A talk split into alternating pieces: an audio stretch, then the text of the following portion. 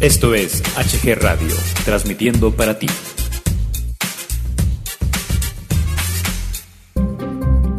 Clasificación A. Apto para todo público.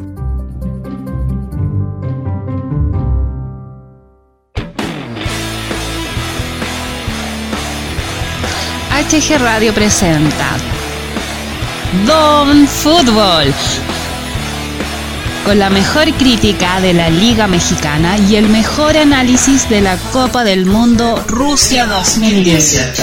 Comenzamos.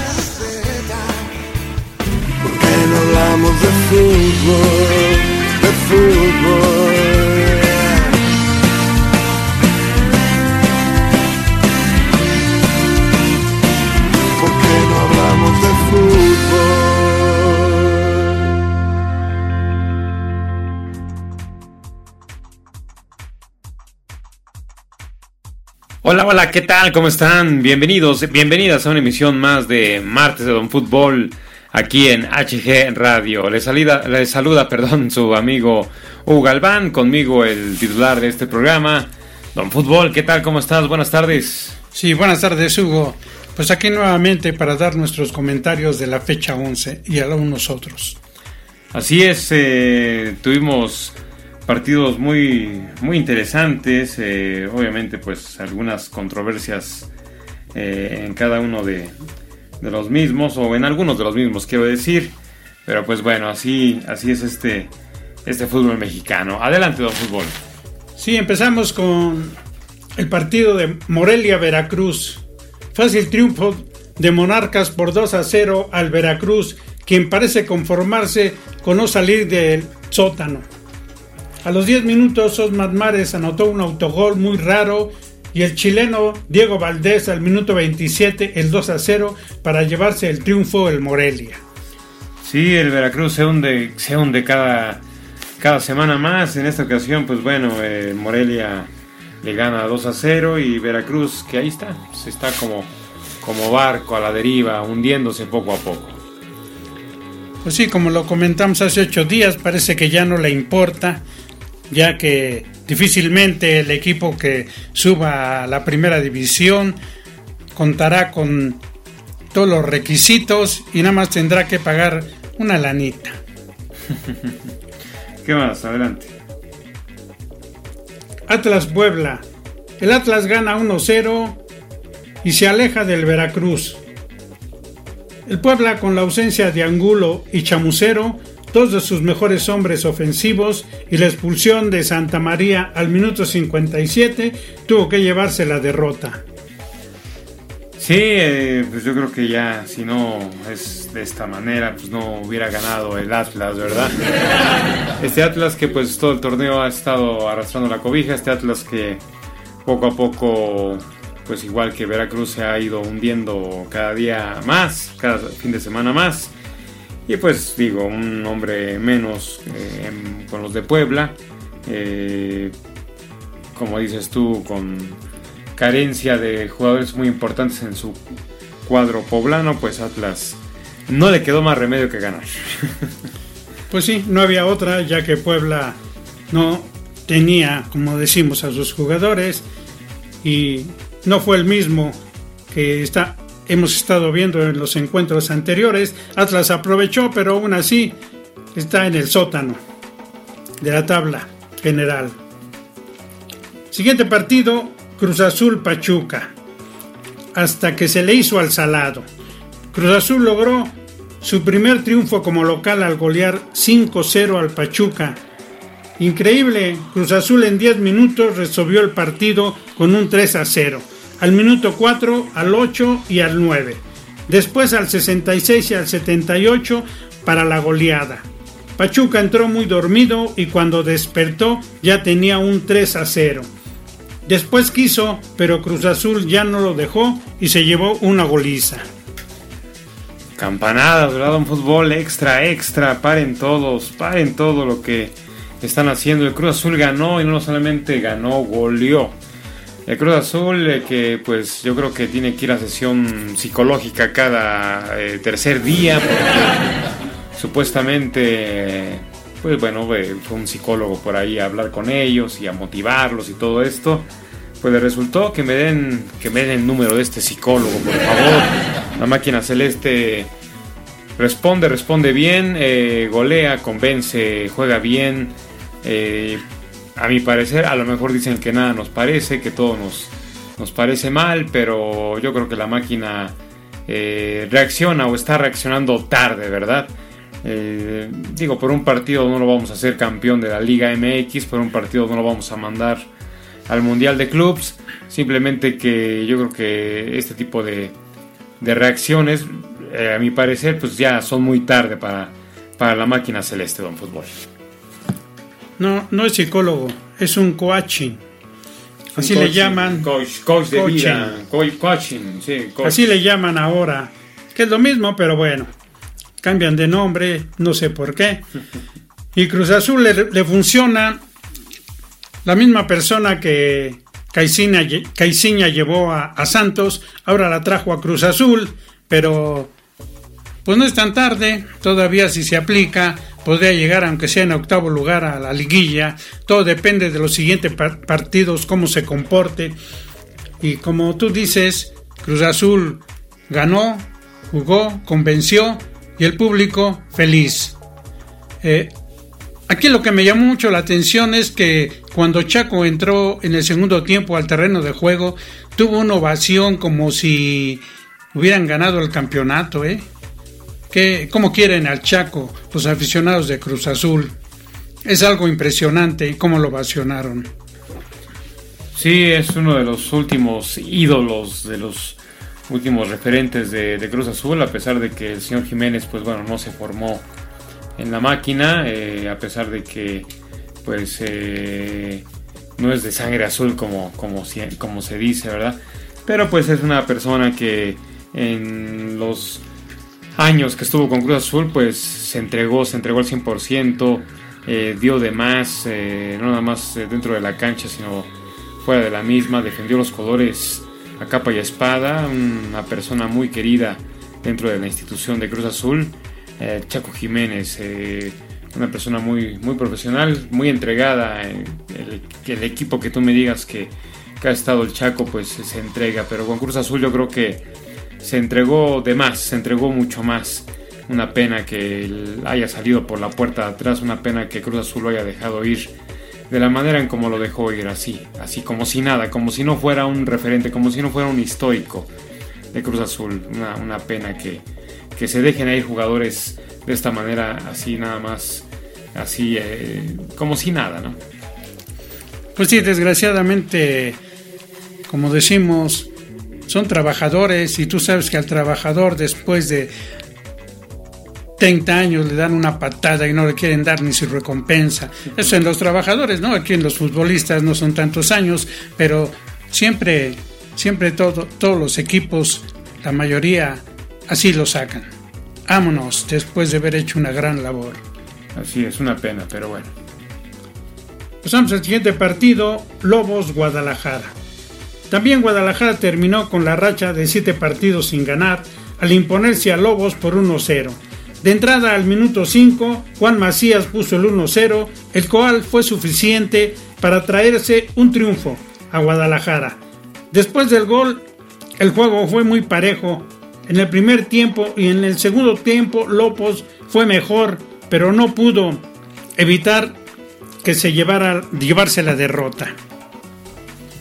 Sí, eh, ante una expulsión hacia Aquino al minuto 36, pues bueno, Lobos WAP eh, se le complicaría mucho este, este partido. Eh, Guadalajara, pues bueno, necesitado, muy necesitado de puntos, pues saca tres, pues de una manera muy de, suerte, ¿verdad? Vamos a, llamarlo así. Guadalajara que también, pues digo, eh, igual que Atlas, igual que Cruz Azul, ¿no? Han jugado muy mal todo este torneo y esos tres, tres puntitos le vienen de maravilla a Guadalajara. Ojo, no los vamos a hacer campeones como algunos medios ya hacen a Guadalajara campeón del mundo por tres puntos contra Lobos WAP. Simplemente son tres puntos comunes y corrientes para las Chivas Aquí lo extraño es que, como siempre te lo he dicho, la mayoría de las temporadas a quien le dan su ayudadota es al América. Y mira, ahora casi no lo han ayudado. Ahora al que están ayudando es al Guadalajara. E, es el tercer partido. Con, lo ayudaron con dos para empatar y ahora lo ayudan para ganar. Y no nomás lo digo yo, ¿verdad? Más adelante le vamos a dar la entrevista que tuvo Rafa Puente Jr. con los medios de comunicación. Así es. Siguiente partido, Querétaro-Necaxa. Ambos equipos buscaron el gol. Necaxa se veía mejor y fue el primero que anotó, pero Querétaro le empató. Tena sacó a Britos y metió a Everardo, quien respondió haciendo un golazo de chilena para empatar 1 a 1 y así terminó el juego. Empate, empate, reparten eh, eh, tablas y pues bueno, ahí está ahí está este, este, este marcador. Mm, pues partido pues no muy atractivo, ¿verdad? De los pocos atractivos que hubo en esta jornada, Pues sí, como yo te decía que Necaxa y Santos estaban jugando muy bien, pero Necaxa se está quedando y Santos sigue adelante. Mientras que Querétaro trata de salir de la tabla porcentual lo más lejos que se pueda. Siguiente partido, Tigres Cholos. Tigres, Tigres, logró abrir la defensa de Cholos con un gol de Quiñac al minuto 42 para llevarse una victoria. Cholos puso el camión atrás, pero esta vez no logró ni el empate y se llevó una derrota. Sí, Cholos de esos eh, equipos eh, ratoneros que en casa salen con todo, eh, avientan mucha gente hacia el frente, pero de visita ratoneros, ¿no? Todo atrás, buscando contragolpes, eh, queriendo pues por ahí una jugada de suerte aprovecharla para sacar tres puntos, ¿no? Pero van ya predestinados, predeterminados a, a este a querer sacar el empate, ¿no? En esta ocasión, pues bueno, Tigres no se presta a este juego y, y ahí está, ¿no? Ahí está este marcador favorable para, para los, los eh, del Tuca Ferretti. Pues sí, lo que se les olvidó a Cholos es que para pararse atrás en este torneo y en los anteriores no hay nadie como el Tuca, ¿eh? Le querían dar una sopa de su propio chocolate, pero ahí estuvo Quiñac para abrir el candado y quedarse con la victoria. Siguiente partido, América León. Con una gran, gran actuación de Mateus Uribe, América doblegó a León 2 a 0. Sin dar un gran partido, América hizo lo necesario para llevarse un triunfo. El León trajo. El, León, sin sus jugadores Elías Hernández y su goleador Boselli, fue otro, quien se llevó una derrota.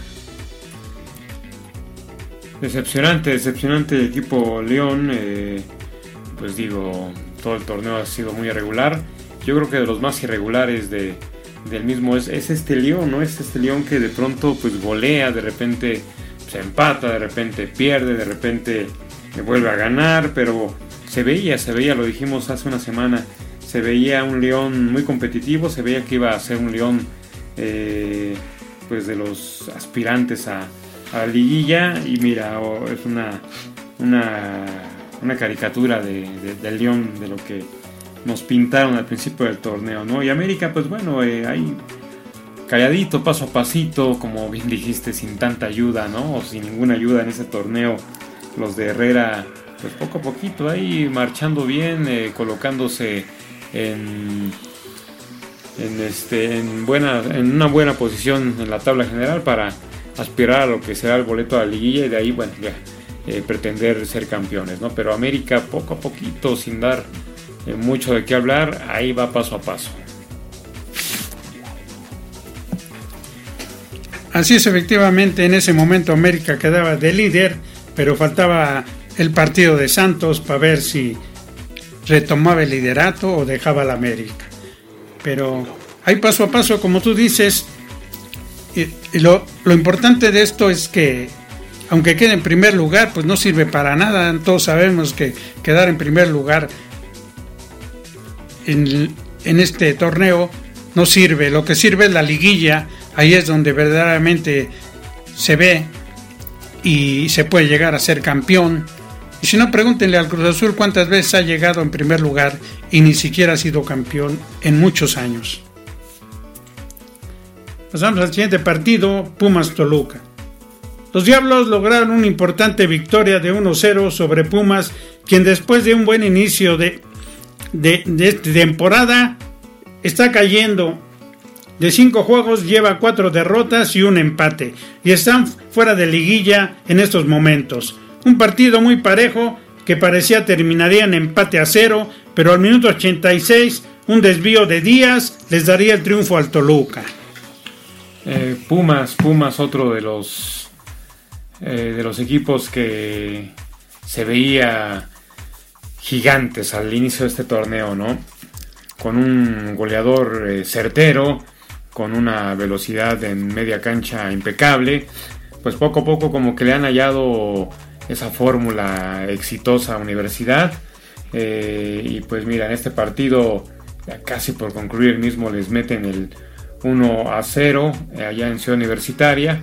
Y no sé, eh, el señor eh, Pablo Barrera sigue haciendo ahí capricho, sigue enojado, sigue enfadado con, con el señor Patiño. Y el señor Patiño, pues bueno, hablando muchas situaciones en donde trata de justificarse todo este tipo de, de derrotas.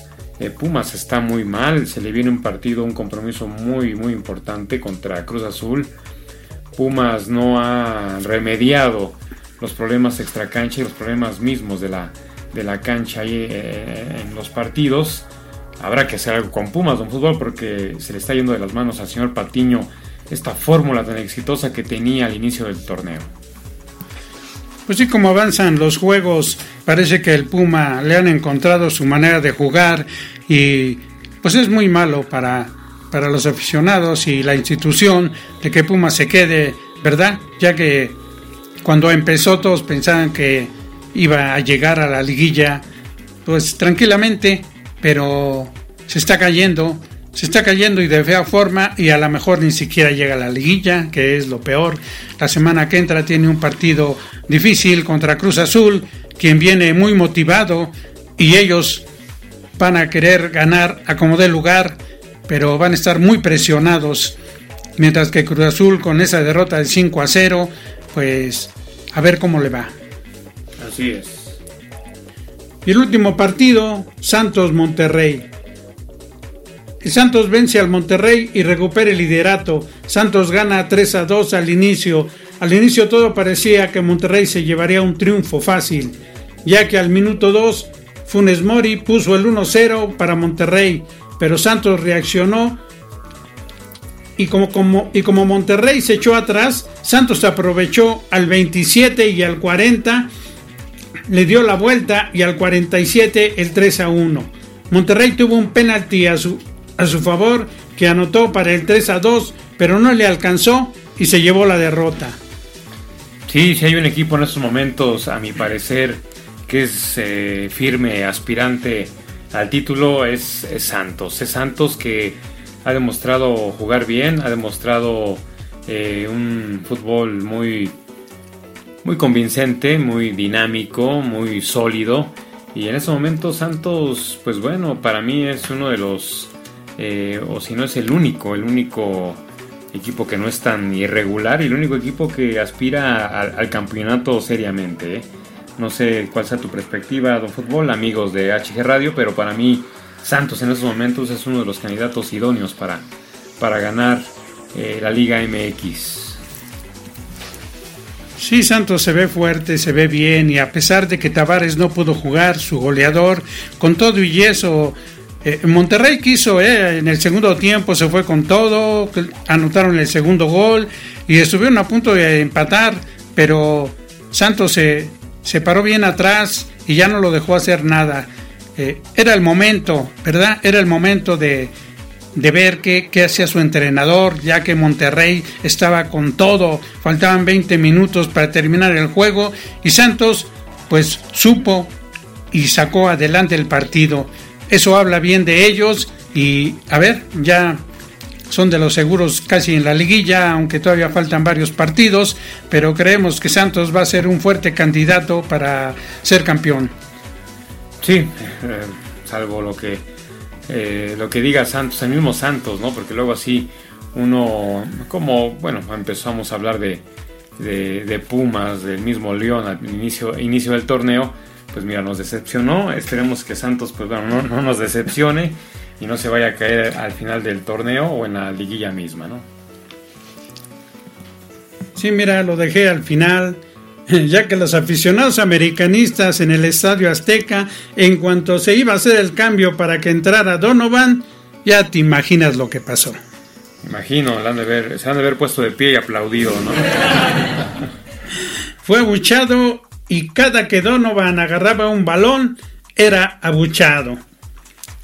Pero al final del juego, Donovan manifestó que eso que hicieron es de risa, ya que cada que venía con su selección el estadio azteca estaba lleno y eran abuchados todo el juego. Ahora fue un ratito nada más y con unos cuantos aficionados. Ya no le hicieron cosquillas.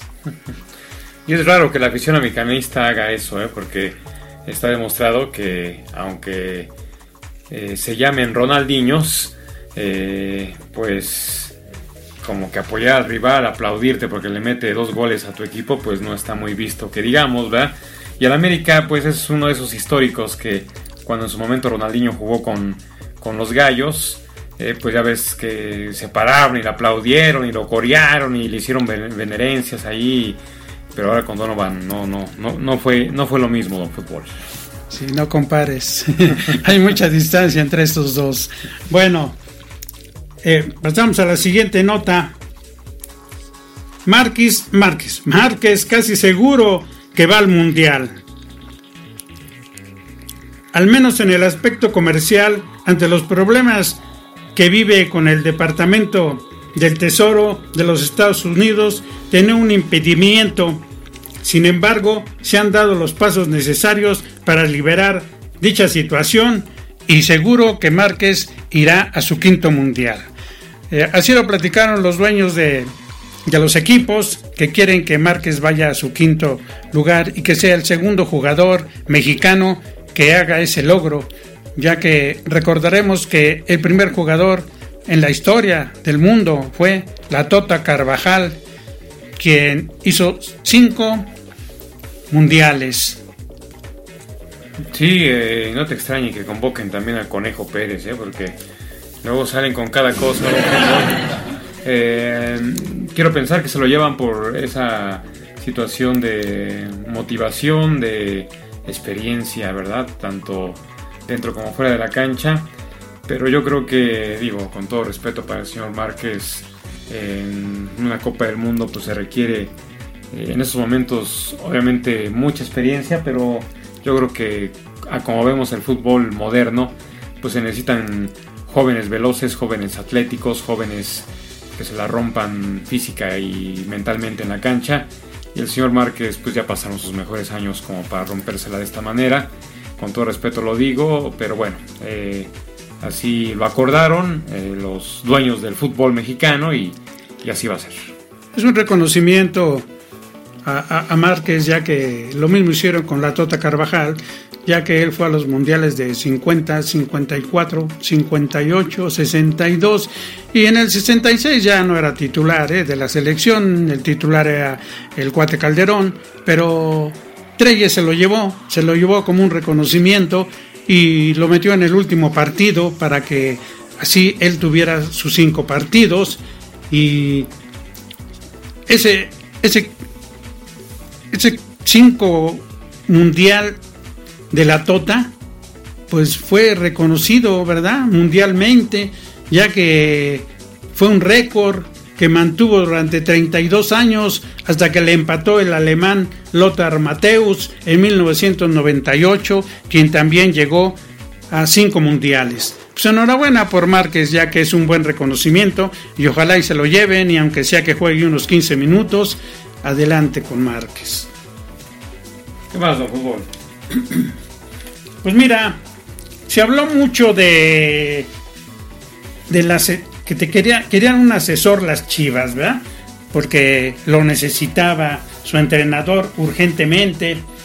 Y pues todos nos empezamos a hacer, a poner a nuestro candidato. Has de recordar que yo puse a, José Luis Real en su momento, ¿no? Y pues decían que no, que, que ya lo tenían y que, que de un momento a otro ellos iban a, a decir quién era y le estaban jugando al mago. Que quién será, que si será este, que si será el otro, que Benjamín Galindo, que alguien que estuviera bien conectado con las chivas, que haya sido un, un, un gran jugador y que la gente lo quisiera. Pero, ¿qué crees? Que de repente salió que Francisco Gabriel de Anda, director deportivo de Chivas. ¿Verdad? Así es que, pues eso sí es un descontrol total, ya que Francisco Gabriel de Anda no tiene nada que ver con, con las Chivas. Bueno, se, se, decía que hasta el técnico Matías quería Menotti, que porque dice que tiene la misma fisonomía de juego que él, y no querían, no querían a un director deportivo ni a un entrenador, ¿eh? querían a un asesor y resulta que le ponen a un director deportivo. ¿Qué serán los últimos momentos de Matías? Paco Gabriel de Anda con Chivas, eh, un histórico eh, de fútbol mexicano y según el portal de Récord, pues Carlos Hurtado fue el que recomendó a Paco eh, con las Chivas. No es de extrañarnos que el señor Hurtado, pues eh, en donde indica eh, lo que se tiene que hacer, pues simplemente se, se hace, ¿no? Y este promotor, pues fue el encargado de llevar al exjugador a la dirección deportiva de, del rebaño. muchos intereses de compadrazgo dentro del fútbol se siguen dando. Y pues bueno, ahí está este eh, dato muy, muy interesante del fútbol eh, dentro del ambiente de las Chivas. Sí, porque dicen que es gran amigo de Higuera, de José Luis Higuera, y él se lo recomendó, le llenó el ojo y ordenó, porque Higuera ordena, ¿eh? Sí, Aunque esté Vergara, él ordenó ante, ante pienso yo que el desacuerdo de Matías Almeida, que no ha de estar muy contento, ya que él lo dijo plenamente en conferencia de prensa, no, no quiero a un director deportivo ni a un entrenador, quiero a un asesor. Y resulta que José Luis Higuera le pone a un director deportivo. Pero bueno, cada quien, Benjamín Galindo y Osvaldo Sánchez se quedaron. Así es que nada que ver nada que ver este Javier con, con las Chivas, ya que él empezó a ser futbolista en el 93 jugando con Correcaminos. En el 96 salió y se fue a Santos para jugar hasta el 98. Jugó en Cruz Azul dos años y pasó donde fue reconocido plenamente, donde se dio a conocer, ¿verdad? Plenamente en Pachuca del 2000 al 2006. Estuvo hasta en la selección y después regresó a Santos para retirarse. Pero se nos hizo muy extraño, nada que ver con lo que habían dicho. Pero en fin, hay cada quien hace lo que quiere y pues cuando la cabeza es un monstruo y es son tres o dos cabezas, pues la cosa está difícil. Pues a ver, a ver qué pasa con Matías Almeida, ya que él tendrá a su cargo la, este, de Anda tendrá a su cargo la responsabilidad del equipo de la primera división, el equipo femenil, las fuerzas básicas, así como el departamento de nutrición, departamento médico, de prensa y el de desarrollo, desarrollo humano, informó el Guadalajara. Bueno, pasando a otra cosa, ya es un hecho lo de la Liga Nacional de CONCACAF con 40 selecciones para dar crecimiento a la CONCACAF, lo dio a conocer Víctor Mataglian, presidente de la misma. Los equipos serán divididos en tres grupos, A, B y C. Las seis selecciones del hexagonal y seis más que hagan más puntos que salgan durante la primera fase conformarán el grupo A, 16 más en el grupo B y los restantes en el C. Así es como van a jugar a un campeonato que disputarán las 40 selecciones afiliadas a CONCACAF. El torneo se realizará durante las fechas FIFA sustituyendo los partidos moleros ¿verdad? Estos van a estar mejores. Sí, me imagino. Los partidos amistosos se tiene planeado que comiencen en septiembre de 2018.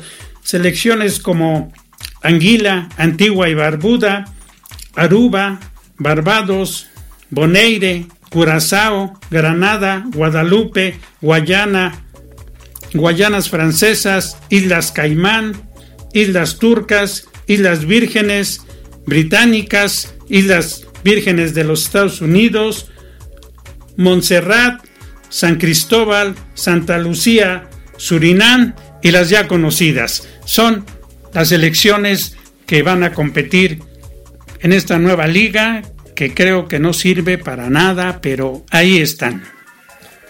Te faltó la delegación Gustavo Madero. Eh, selecciones que pues bueno, realmente no son muy eh, a nivel profesional no son muy eh, destacadas en este gran deporte como lo es el, fútbol. Una, pena que la FIFA siga viendo en este maravilloso deporte pues muchos intereses. Ya no les importa el fútbol como tal, les interesa muchísimo que entre dinero. Ahora integran a, a selecciones pues que son económicamente muy, muy pobres y futbolísticamente pues más, ¿no? Pero bueno, ahí está esta maravillosa idea y ya está puesta en marcha, que es lo peor. Pues así es, efectivamente, nada más para sacar dinero, yo ahora no nomás para la Federación Mexicana, sino para la FIFA también, ya que me imagino que los partidos van a ser en Estados Unidos, no creo equivocarme, pero en fin. Y ahora no hablamos de, no hablamos de los árbitros porque el señor Rafa Puente Jr., nos ganó. En conferencia de prensa manifestó, explotó contra el árbitro Diego Montaño, de quien dijo no tiene la capacidad para pitar en primera división. Me he cansado de defenderlos porque soy un convencido de que quieren mejorar y aún no tienen el respaldo en cuanto a tecnología. Hay jugadores de primera división y hay jugadores de segunda división. De igual forma, hay árbitros que son dignos de pitar en primera división y hay otros que no lo son. Y este señor no lo es. Condicionó el partido, es tendencioso y le dio todas las divididas a Chivas. Se encargó de complicarnos el partido, no se dirigió con respeto, abusó de su poder, todo lo malo que se puede tener un árbitro lo tiene este señor. Hoy nos tocó morir en la raya, fuimos ampliamente superiores, les quitamos el balón ampliamente hasta que el árbitro decidió acondicionarnos en el partido y nos llevamos la derrota. Pues sí, los árbitros siempre, pues bueno, dando de qué decir, eh, siempre eh, pues manchando, manchando mucho eh, los, los, partidos. En esta ocasión, pues bueno, hay, hay quejas, se van a dar las mismas más adelante, sin duda alguna. Y sobre todo, pues hay, hay intereses también muy, muy enormes como para ayudar a ciertos, a ciertos clubes, ¿no? Pues sí, pero aquí yo siento que Rafa Puente se equivocó, ¿verdad? Está como el cuento ese que dicen, señores, atención, un loco va en el viaducto manejando en sentido contrario y el loco que ve en el viaducto en sentido contrario dice, un loco no es uno, son muchos. Así Rafa Puente dice que este árbitro no, no es uno, son muchos. En fin, bueno, eh, a Rafa se le, va, se le va a aplicar seguramente el código de ética, porque ya ves que no se puede hablar mal de la, de la gente de la federación, porque luego, luego te vienen las multas y pues ni modo, el equipo va a tener que, pagar. no creo que se queden con los brazos cruzados. Ojalá y así fueran todos los entrenadores y desenmascararan a los árbitros que dan partidos que todo mundo ve que no están correctos, menos el árbitro. Así es. Estos árbitros que no se les castiga nunca, nunca, nunca. Ya para terminar, tenemos la, la, la tabla.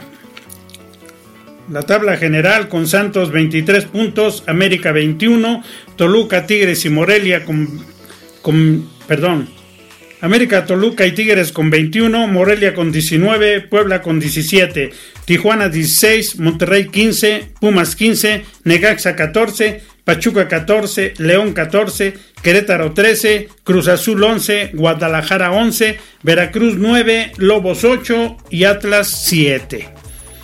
Como pueden ver, ustedes faltan 6 partidos y en esos 6 partidos cualquiera de, los que están después del octavo lugar pueden entrar en octavo lugar, hasta el mismo Atlas.